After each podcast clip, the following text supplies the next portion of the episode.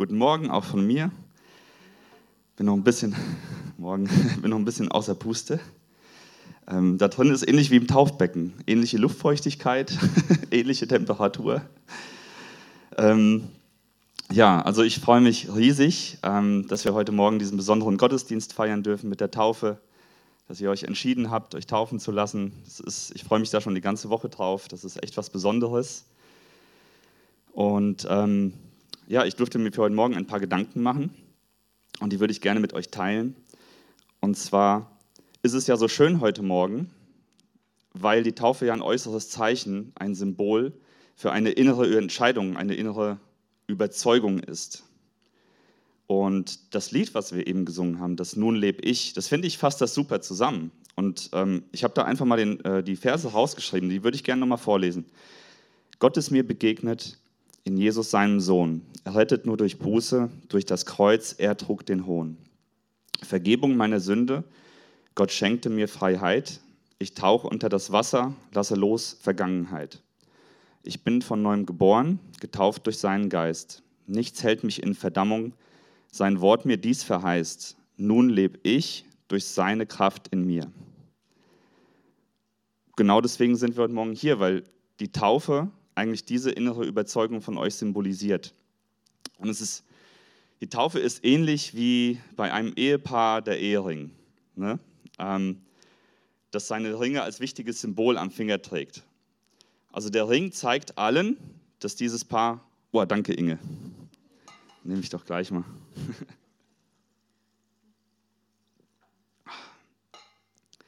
Ähm, der Ring zeigt allen, dass sie verheiratet sind. Aber der Ring selbst macht sie nicht zu einem Ehepaar. Also das heißt, wenn einer von beiden äh, den Ring im Urlaub verlieren, im Schwimmbad oder so, Klassiker, dann sind sie ja immer noch ein Ehepaar. Und genauso ist es mit der Taufe. Äh, die Taufe rettet dich nicht.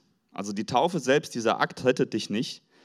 Aber es ist ein Zeichen dafür, dass ähm, äh, dass, dass Jesus dich gerettet hat und dass du zu ihm gehörst. Und dass du eigentlich genau daran glaubst, davon überzeugt bist, was wir heute Morgen hier gesungen haben.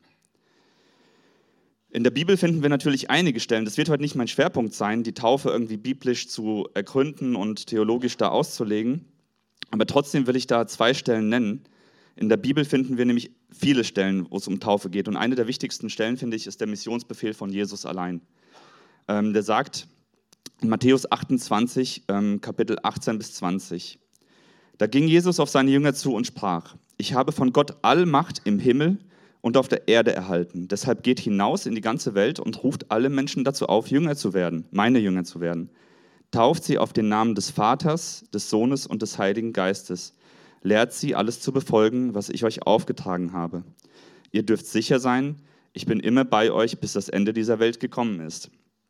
Also Jesus verknüpft hier Taufe klar mit äh, Jüngerschaft, mit einer Nachfolge, aber auch mit einer Erkenntnis des allmächtigen Gottes. Und ähm, wir sehen auch in Markus 1, Vers 4, Johannes der Täufer. Der hat ja getauft, auch bevor Jesus in Erscheinung getreten ist. Und er selbst hat Jesus auch getauft. Ist auch interessant, dass Jesus selbst sich hat taufen lassen. Und er sagt den Leuten, die zu ihm kommen und sich taufen lassen wollen, Kehrt um zu Gott und lasst euch von mir taufen, dann wird er euch eure Sünden vergeben. Also zusammengefasst, äh, die Taufe ist ein sichtbares Zeichen für einen inneren Wandel, ein Zeichen für eine Umkehr äh, vom sündigen, selbstsüchtigen Ich hin zu einem Leben, das auf Gottes Gnade und Vergebung gegründet ist. Und es ist auch ein Prozess. Ähm, das passiert nicht von jetzt auf gleich in der Regel, das, äh, die, die, Entscheidung, die man dann trifft, findet über einen längeren Zeitraum statt. Es ist ein Prozess ähnlich wie bei einer Ehe. Ja, man heiratet ja auch nicht sofort und sagt, ah, du gefällst mir, komm, ab in die Kirche. so funktioniert das nicht. Äh, man lernt sich kennen, man lernt sich vertrauen, man lernt sich lieben und so weiter. Und eine entscheidende Suche ist beendet. Also bei einer Ehe ist eine, eine der entscheidendsten Suchen im Leben beendet. Und so ist es auch bei der Taufe. Der Mensch findet Gott und drückt das aus, symbolisch. Das kann man niemandem überstülpen, das kann man auch nicht jemandem ähm, das aufzwingen, weil das Ritual einen selbst nicht rettet. Also wir können jetzt nicht sagen, okay, alle Mann einmal durchs Wasser und dann viel Spaß auf eurem neuen Weg mit Jesus. so funktioniert das nicht. Ähm, da steckt viel mehr dahinter. Aber mein Schwerpunkt heute liegt darauf, ähm, auf was anderem.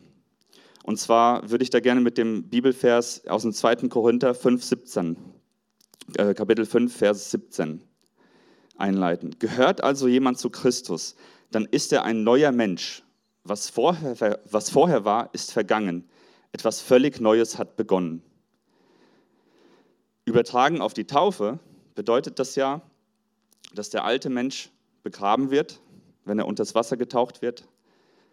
Und das Wiederauftauchen symbolisiert ähm, die Auferstehung im neuen Leib Jesu, mit Jesus Christus oder zu einem neuen Leben mit Jesus Christus.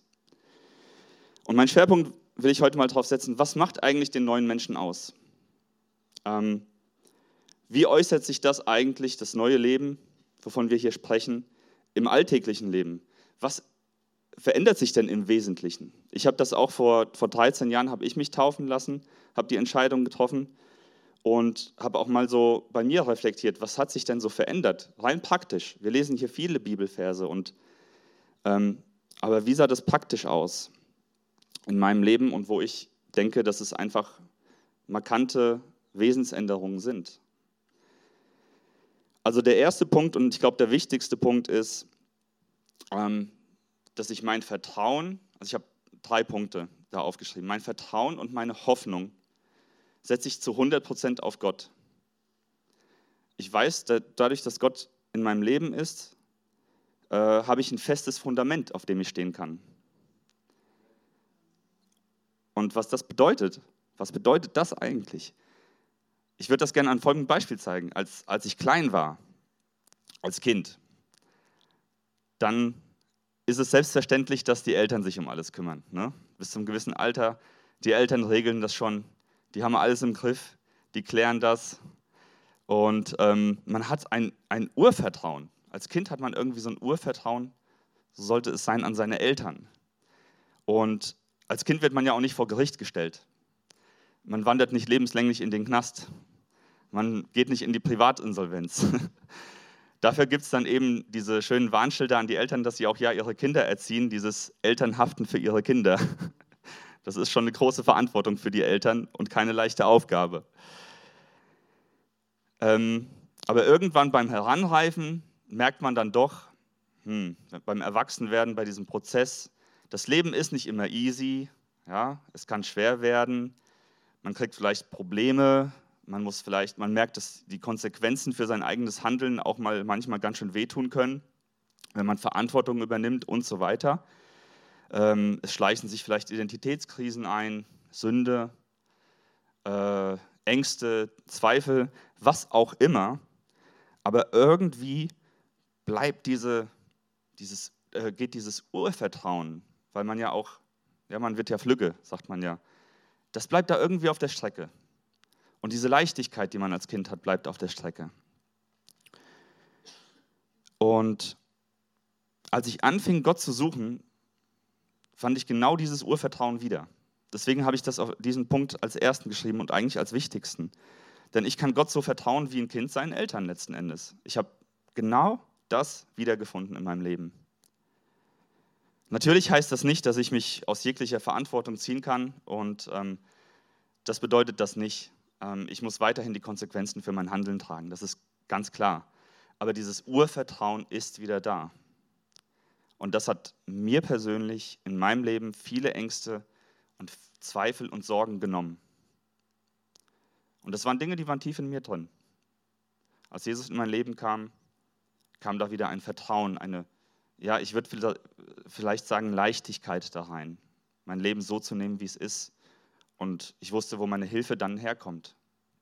Hilfe, die man in der Welt nicht findet, in Jesus.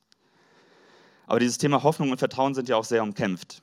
Ähm, ihr kennt das alle, so vieles in der Welt wirbt darum, dass wir unsere Hoffnung darauf setzen, unser Vertrauen darauf setzen. Äh, Produkte, Dienstleistungen, Werbeversprechen, was auch immer, Beziehungen. Ja, wir sehen im Fernsehen den Bachelor.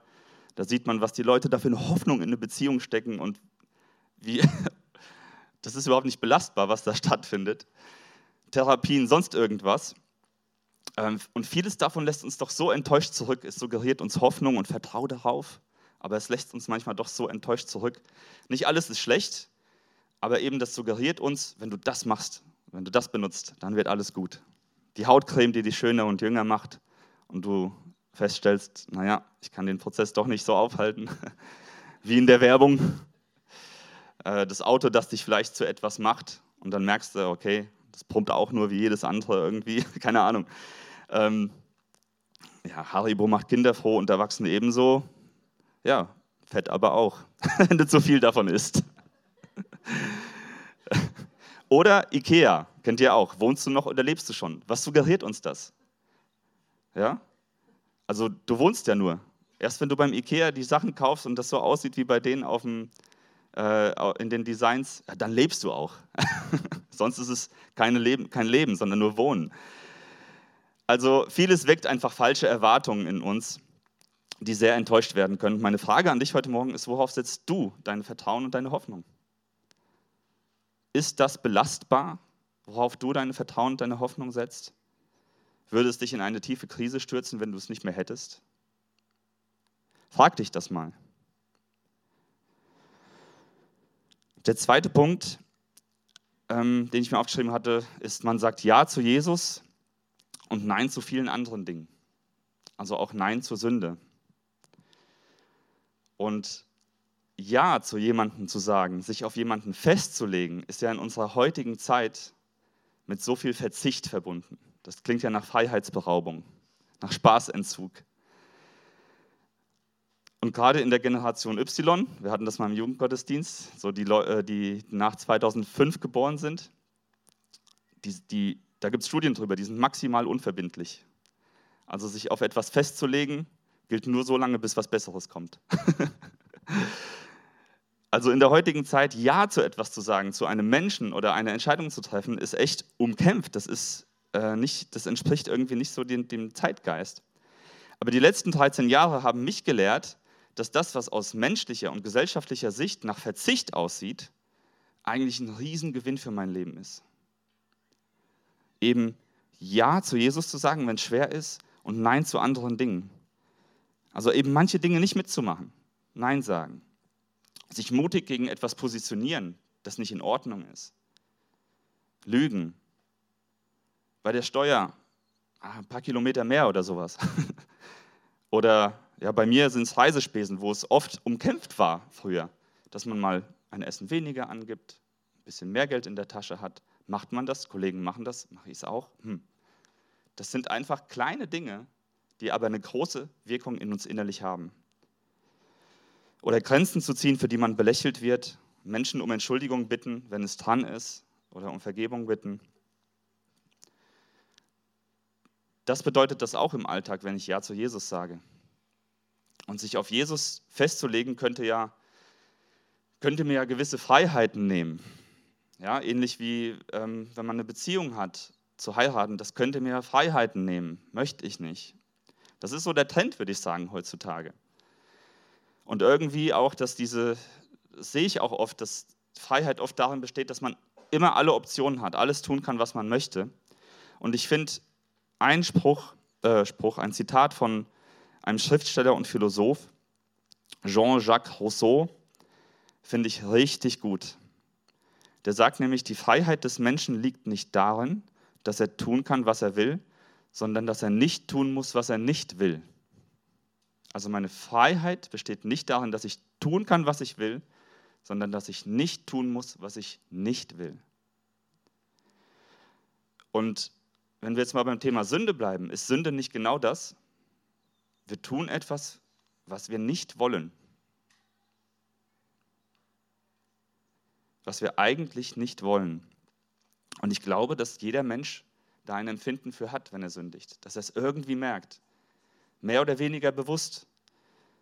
Und wenn du mit Jesus verbunden bist, und so habe ich es erlebt, entwickelt man ein Bewusstsein dafür. Der Heilige Geist hilft dir, die Sünde zu identifizieren in deinem Leben. Und dir wird bewusst, was giftig für deine Seele ist.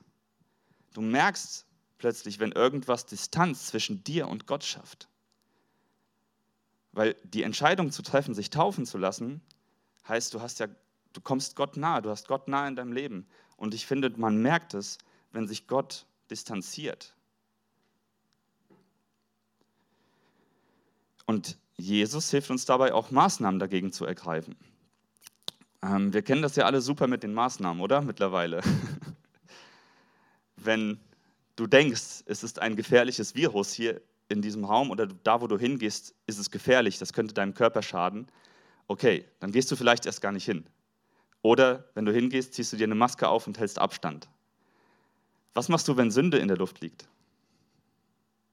Gehst du hin, wenn du es merkst? Oder bleibst du zu Hause? Hältst du Abstand? Ziehst du vielleicht eine Maske auf? Also jetzt übertragenen Sinne auf die Augen, dass man gar nicht erst gewisse Dinge zuguckt, hinguckt. Wir kennen das ja mit den Maßnahmen. Deswegen, was machst du, wenn du weißt, dass irgendwo Sünde in der Luft liegt? Ähnlich wie mit Corona. Ja, wenn dir das in, bewusst ist. Da hilft manchmal Abstand oder nicht hingehen. Man lernt die fiesen Tricks des Teufels besser zu durchschauen. Denn er will genau das, dass wir das tun, was wir eigentlich nicht wollen. Und obendrein will er es uns als große Freiheit verkaufen. Das sind fiese Tricks vom Teufel. Und ich glaube, jeder von euch weiß, was ich meine. Jesus befreit uns aus dieser Sklaverei und hilft uns, einen neuen Weg zu gehen. Durch seine Hilfe, durch seine Kraft in uns können wir das schaffen. Selbst wenn man erneut in Sünde fällt, gilt dieser Zuspruch immer. Und wir lesen in Römer 6, äh, Verse 6, Vers 6 und den Vers 10 bis 12. Da sagt Paulus, letztlich geht es doch darum, unser früheres Leben endet mit Christus am Kreuz. Unser von der Sünde, unser von der Sünde beherrschtes Wesen ist damit vernichtet und wir müssen nicht länger der Sünde dienen. Fühlt sich nicht manchmal an, der Sünde zu dienen, versklavt zu sein? Und dann heißt es weiter, mit seinem Tod hat Christus ein für alle Mal beglichen, was die Sünde fordern konnte. Jetzt aber lebt er und lebt für Gott. Das gilt genauso für euch und daran müsst ihr festhalten. Ihr seid tot für die Sünde und lebt nun für Gott, der euch durch Jesus Christus das neue Leben gegeben hat.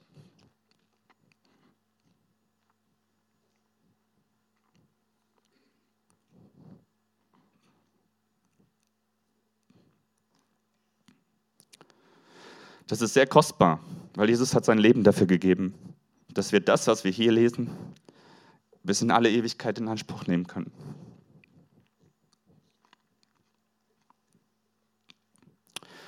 Mein dritter und äh, letzter Punkt, der, finde ich, ein Gamechanger ist zwischen diesem alten Menschen und dem neuen Menschen.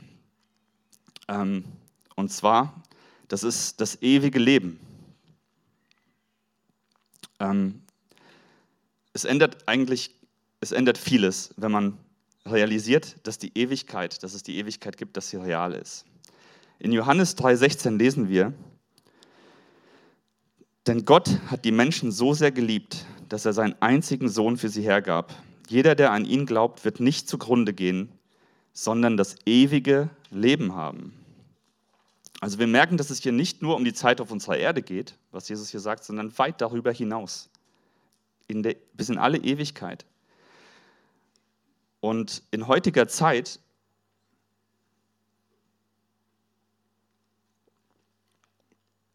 in der heutigen Zeit ist es doch auch so, dass die Theorie, dass Gott der Schöpfer von allem ist, von Himmel und Erde, das ist ja eigentlich lächerlich. Wenn du heute mal mit jemandem darüber sprichst, der nicht gläubig ist, kommt man sich sehr lächerlich vor. Weil wir Menschen haben ja für alles super Erklärungen, super Theorien, um wirklich alles zu erklären. Aber ich muss euch sagen, je mehr ich mich mit dem Thema Unendlichkeit und, oder beziehungsweise Ewigkeit beschäftige, desto eindrücklicher wird mir, dass Gott der Schöpfer des Himmels und der Erde ist. Also selbst mit meinem, wenn ich ganz klar den Verstand einschalte und auch mal ein bisschen suche. Ich gehe da gleich noch ein bisschen mehr drauf ein. Aber ein wichtiger Punkt ist, wo sehen wir da woran merke ich das in unserem Leben? Ich finde, gerade bei der Geburt und dem Tod eines Menschen sehe ich Schnittstellen zwischen dem endlichen Leben und der Ewigkeit.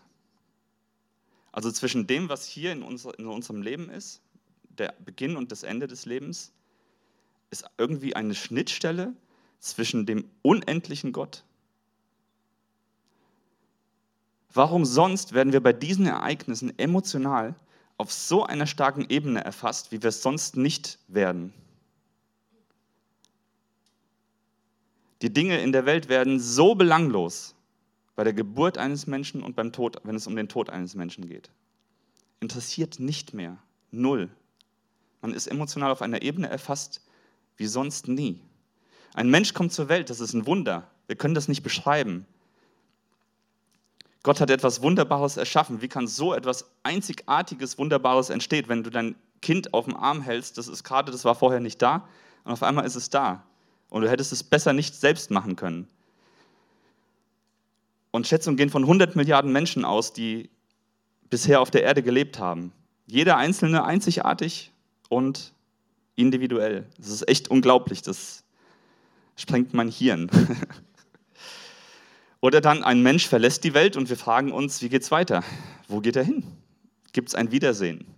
Also da sehe ich ganz klare Schnittstellen, wo wir emotional so getriggert werden, dass wir mit Ewigkeit konfrontiert sind. Woher kommt der Mensch und wo geht er hin? Und deswegen finde ich es gut, wenn man sich kritisch auch mit diesem Thema auseinandersetzt.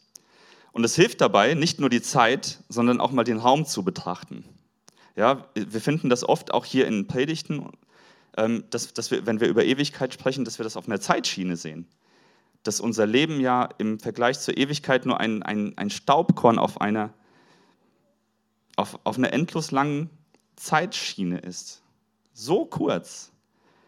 Aber lass uns mal einen Blick ins Universum nehmen, wenn wir über Unendlichkeit reden, weil da kriegen wir eine Idee davon, dass wir nicht nur zeitlich, sondern auch räumlich aktuell in einer Unendlichkeit leben.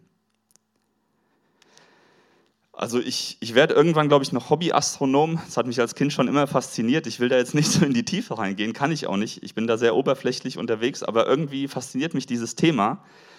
Ähm, als Kind hat es mich schon fasziniert, Planeten und Sonnensystem und diese Weite, das hat mich immer mein, das hat mein Gehirn einfach, ich fand das faszinierend, diese unendliche Weite. Und ähm, habe mich damit mal ein bisschen beschäftigt, habe bei Insta, wenn du NASA folgst oder so Astronomie-Seiten, findest du manchmal erstaunliche Bilder, die mit den technischen Möglichkeiten heute erstellt werden. Aber mal nur ein, äh, ein Fakt. Wir Menschen denken, dass das Universum, also wir denken das, bis dahin können wir ungefähr gucken, mit vielen Theorien verbunden, dass das Universum 45 Milliarden Lichtjahre Radius hat, also 90 Milliarden Lichtjahre im Durchmesser. Ob es dann ein Würfel ist oder eine Kugel oder ob es unendlich ist, da gibt es die wildesten Theorien zu. Wir wissen es einfach nicht. Und ein Lichtjahr hat 9,46 Billionen Kilometer. Also ich glaube, da können wir gut und gerne ein Unendlichzeichen für einsetzen. Das sind Dimensionen, die wir nicht erfassen können. Und das erinnert mich auch ein bisschen daran, wie wir Menschen früher dachten, dass die Erde eine Scheibe ist, weil da der Horizont aufgehört hat bis, bis wir näher kamen und der Horizont nicht verschwunden ist. Und ich glaube, so würde es uns auch hier gehen, weil Gott einfach unfassbar groß ist. Das Universum ist unfassbar groß, die Unendlichkeit ist unfassbar lang. Und ich habe ja schon gesagt, je mehr ich mich damit beschäftige und auch so ein bisschen verstandsmäßig, desto mehr denke ich, es, es kann nur einen Schöpfer geben. Das, das kann nicht einfach so passiert sein. Und ähm, ich glaube, ich zeige doch mal die Bilder, Sascha. Und zwar, äh, es gibt so coole Mikroskope mittlerweile. Und ich bin erschrocken, als ich diese Bilder gesehen habe, weil ich dachte, es gibt Dinge, die sind mikroskopisch klein, wie unsere DNA. Und das ist genau, das ist die DNA. Können wir vielleicht ein bisschen dunkler machen? Die Struktur unserer DNA unter Mikroskop. Und man findet, wir sehen über Teleskope Galaxien, die 70.000 Lichtjahre lang sind. das andere, das so ähnlich aussieht, die genau die gleiche Struktur haben. Also wir sehen Gottes, wie soll man sagen, Handschrift im kleinsten Detail und im unvorstellbar größten Raum. Also mich hat das fasziniert. Ich bin erschrocken, als ich das gesehen habe. Und dann gibt es noch äh, das mit dem Auge. Genau. Das ist so ein Sternnebel, zigtausend Lichtjahre weit weg. Und ich sehe das, denke nur, das wird auch sogar Auge Gottes genannt in der Wissenschaft. Ich finde es unfassbar faszinierend, dass man Gottes Handschrift im mikroskopisch kleinen sowie im unbeschreiblich großen erkennen kann. Ewigkeit. Die Ewigkeit ist eine Realität. Und ich kann nur über Gott staunen, wenn ich mich damit beschäftige. Und an Gott zu glauben ist nicht gegen den Verstand, aber über den Verstand hinaus, weil Gott über unseren Verstand hinausgeht. Es gibt mehr als das, was wir mit Logik und Wissenschaft erfassen können. Und das gilt für mich nicht nur für übernatürliche Dinge, die wir mit Gott erleben, wenn wir mit Jesus unterwegs sind, sondern auch für physikalische Dinge wie zum Beispiel das Universum. Das geht über unseren menschlichen Verstand hinaus und wir stellen die wildesten Theorien auf, um das zu beschreiben. Unterschätzen Gottes Größe dabei. Ich möchte die drei Punkte nochmal kurz zusammenfassen. Erstens, man setzt sein Vertrauen und seine ganze Hoffnung auf Gott zu 100 Prozent. Man sagt Ja zu Jesus und stellt sich zu ihm. Und er wird sich zu dir stellen. Mir ist da der Will Smith eingefallen. Kennt ihr, was er gemacht hat? Oscar oder Grammy-Verleihung? Wie der sich zu seiner Frau gestellt hat? Der hat während der Oscar-Verleihung ist er aufgestanden, weil der Moderator irgendwas, ich, ich glaube, abfälliges über seine Frau gesagt hat oder einen schmerzhaften Punkt. Und er ist aufgestanden und hat ihm vor laufender Kamera batsch, richtig eine geflatscht, dass der Schlagseite bekommen hat, der Kerl fast. ja, wer macht das heutzutage schon mal? Das war nicht in Ordnung, natürlich. Aber also ich glaube, dass Jesus sich auch hinstellt und wenn ich sag's mal so, der Teufel irgendwie was zu dir sagt, dass er hingeht und ihm auch mal richtig eine batschen kann. Im übertragenen Sinne. Und die Ewigkeitsperspektive. Das ändert auch vieles, wenn ich an die Ewigkeit glaube, dass Gott ein ewiger Gott ist, Schöpfer des Himmels und der Erde. Ähm, ich würde gerne noch mal kurz zum, ähm, zurück zum Beispiel einer Hochzeit kommen. Ähm, was bedeutet das dann, mit Jesus unterwegs zu sein? Weil ja, irgendwie hat das, das heute, erinnert mich an eine Hochzeit, weil es ja, man sagt Ja zu Jesus, man sagt Ja zueinander. Und wie in einer Ehe kann man ja seine, die Liebe seines Lebens finden.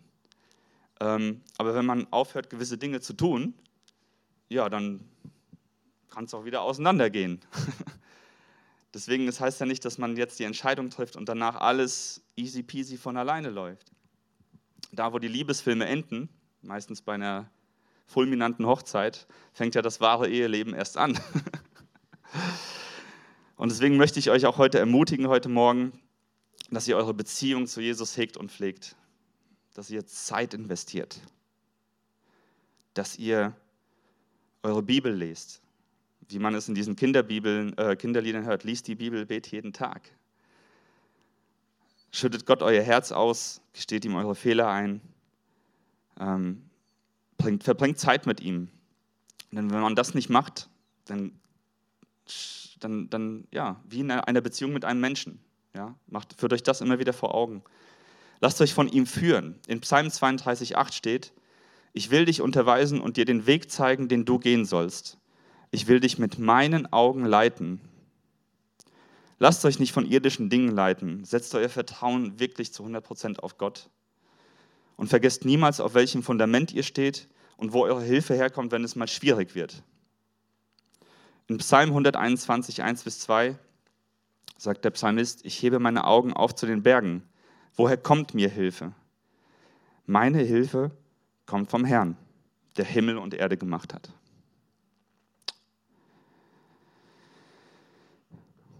Ja. Und ich weiß nicht, vielleicht trägst du auch eine, eine Erwartung in dir, eine Sehnsucht, schon lange, dein Leben lang, vielleicht erst seit einer Weile.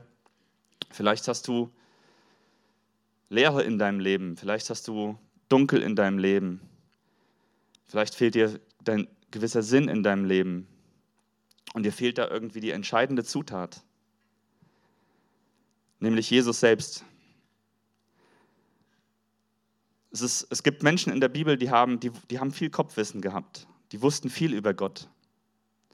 Auch wie zum Beispiel gibt es die Geschichte von einem Hofbeamten, der auf der Reise ist und das Alte Testament liest und ein Jünger läuft vorbei, hört das und sendet sich zu ihm und erklärt ihm das, was er da liest. Und plötzlich macht alles, was der Kerl wusste, der kannte wahrscheinlich das Alte Testament auswendig, plötzlich kommt die entscheidende Zutat dazu. Und er liest das Buch Jesaja und es geht ihm, es geht ihm, ja, ihm geht ein Licht auf. Aha, Jesus hat gefehlt. Jesus hat gefehlt. Und er sagt, was spricht dagegen, dass ich mich jetzt taufen lasse? Und vielleicht geht es dir ähnlich. Du weißt viel in der Theorie, hast viel gehört, hast viel Kopfwissen über Gott oder hast deine eigenen Theorien oder es, und es fehlt die, ein, die entscheidende Zutat, nämlich Jesus selbst. Und ich würde gerne einfach, dass wir einen kurzen Moment der Stille nehmen und jeder für sich selbst, wenn er da, wenn er da was merkt, eine Antwort gibt. Vielleicht ist es einfach ein Danke, dass du sagst, weil du Gott erlebt hast. Oder vielleicht ist es auch eine Einladung, dass du sagst, ja Jesus, ich lade dich ein, hilf mir, ich möchte dich kennenlernen. Jesus, du hörst die Gebete und ich möchte dich bitten, dass du dich einfach als lebendigen Gott offenbarst da wo sich gerade Herzen geöffnet haben. Amen.